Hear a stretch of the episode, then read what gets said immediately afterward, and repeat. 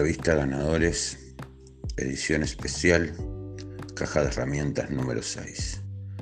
Cambiar la gente, cambiar los lugares y cambiar las cosas. Una gran valla que hay que superar, cambiar esa gente con la que te juntabas. Dile que no a la gente que consume. Si no cambias la gente que gira en torno a la droga, estarás a merced de la enfermedad. No te juntes con ellos. Has iniciado el proceso de recuperación. Tú eres el más importante. No estarás más solo. Los compañeros de NA no te pedirán nada, ni te obligarán a nada.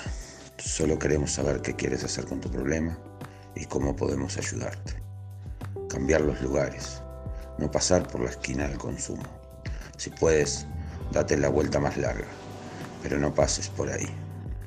No te metas en la pata de los caballos.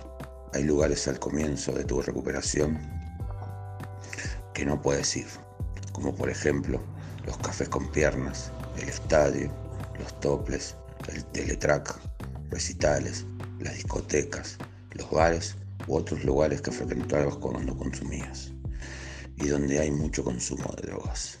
Cambiar las cosas, todos los utensilios relacionados con las drogas. Si aún tienes papelillos, codos, semillas, moledores, pipas de agua, imágenes, póster, música psicodélica, esa chaqueta regalona que usabas para salir de juerga. Todas las cosas de una u otra forma estaban relacionadas con tu consumo.